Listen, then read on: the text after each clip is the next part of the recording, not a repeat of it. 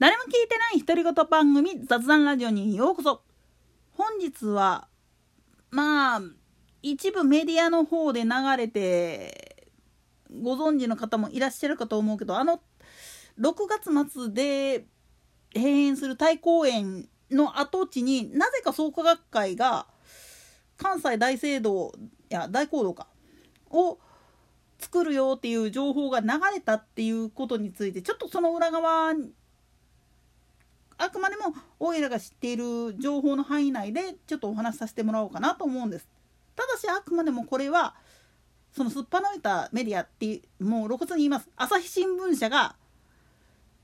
しかも学会員の会合の動画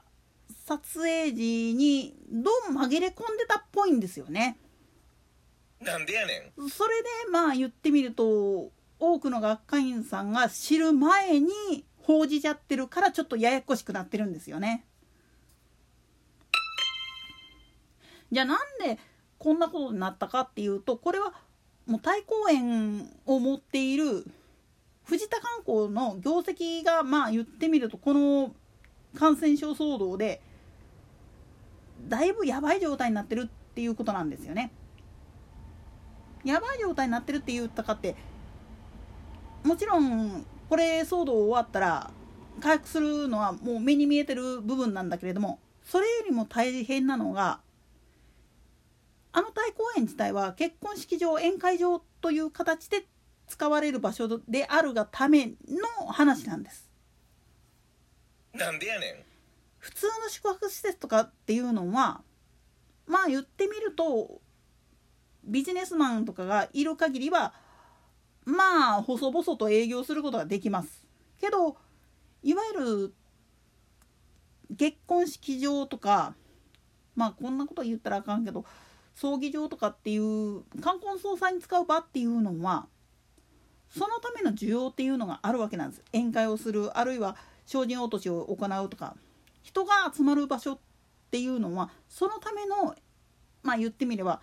場所として作ってる部分っていうのはそれがなくなっちゃったらニッチもサッチもいかないわけなんです。当然あんだけの大きな場所ですから庭園なんかの管理っていうのはまあ言ってみると他の施設なんかに比べるとすごい大変なはずなんですよ。それをまあ言ってみると宴会場結婚式場葬儀場という形で使ってたっていう時点でこの騒動でやっちゃダメですよって言われたらとどめさせてんのと一緒なんですよね。だからもう泣く泣く手放さざるを得ないっていうのが現実っていう部分があるんです。でもなんで創価学会に太公園譲渡するにゃっていう話になってくるとこれはこれで宗教団体の本来の在り方っていう部分を話さないといけないんですよね。なんでやねんなぜなら宗教団体というか法律上でいうところの宗教法人って呼ばれるところは収益まあ平たく言ってしまうと信徒からもらうお布施だとか錠剤まあ、基金交付基金とかっていう名称で我々もやってるわけなんだけれどもこれで得たものは税務処理の関係上非課税になってるんですよね。でもその対価として何をせんにはいかんかっつったら国や自治体の代わりにその地域の文化その地域のまあ言ってみると重要な建造物とかそういうものの保全活動場合によっては自然環境なんかの保全を行うことにお金を使いなさいよっていうふうにも言われてるわけなんです。単純に人を救済するための慈善活動っていうまあ言ってみれば無料の子ども食堂をやってみたりだとか個人を運営してみたりだとかそういうのもありっちゃありだけれどもでもそれ以外に学校法人とか他のサあのセカンドビジネスっていうかサブビジネスで得たお金っていうのは非課税になってる分どこで使うかって言ったらそっち方向なんです。つまり社会貢献っていう形の部分において特に文化面っていうのは企業で維持するためにはすごいコストがかかってしまって一番真っ先に切られる部分なんですでも宗教団体だったらそっちの方に振り向くことができるんですよね。そういった意味では学会側の西日本側特に大阪を中心とする関西圏の拠点っていうのを新しく作り変えようって思うと今の、まあ、鶴橋の近隣に結構大きいのはあるんだけれどもここではもう手狭になってきてることを踏まえたら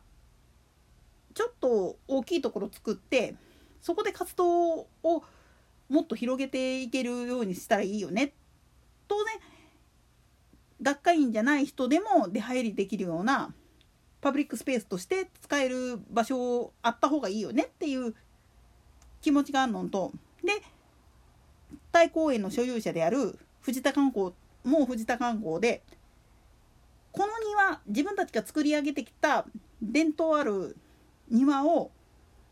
有効活用してくれるところであるんだったらもうとにかく自分たちの経営を立て直すためになくなく手放さなきゃいけないんだけれども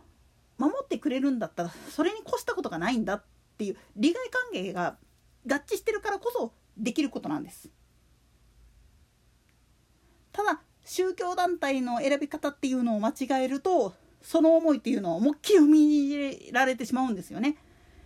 自分たちが作ってきた伝統を俺の好みに合わないから全部潰しちゃえみたいなことをやる団体さんだったらとてもじゃないけれども譲るなんていうのはできないです。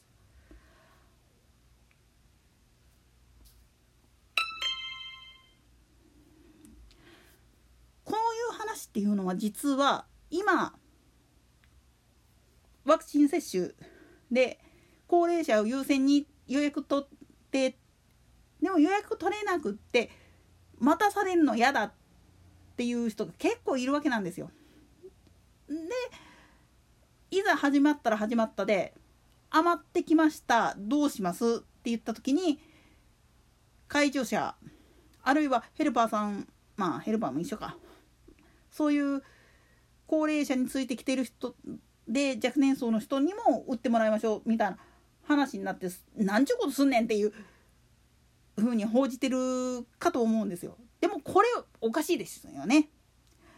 だって余ってるんだったら若年層に打ってあげれば同時で終わるわけなんですよ。それこそワクチン接種のスピードを上げようと思ったら高齢者プラス介助者っていう形で打ってあげればどうせ2週間後同じ人が同じように来るわけですからいっぺんに済むわけなんですよね。にもかかわらずそれを批判するっていうことはメディアっていうのは節操がなさすぎるというか学のない人が文章を書いてんだなっていうのがよくわかるんですよね。こればっかりは本当にちょっと考えないといけない。野党も野党でこういうことが報じられてざまみたいなことを言ってるようではダメです。むしろメディアに対して「お前これおかしいんじゃね？お前の言い分ちょっと間違ってんじゃね？っていうふうに突っ込まないと。といったところで今回はここまで。それでは次回の更新までごきげんよう。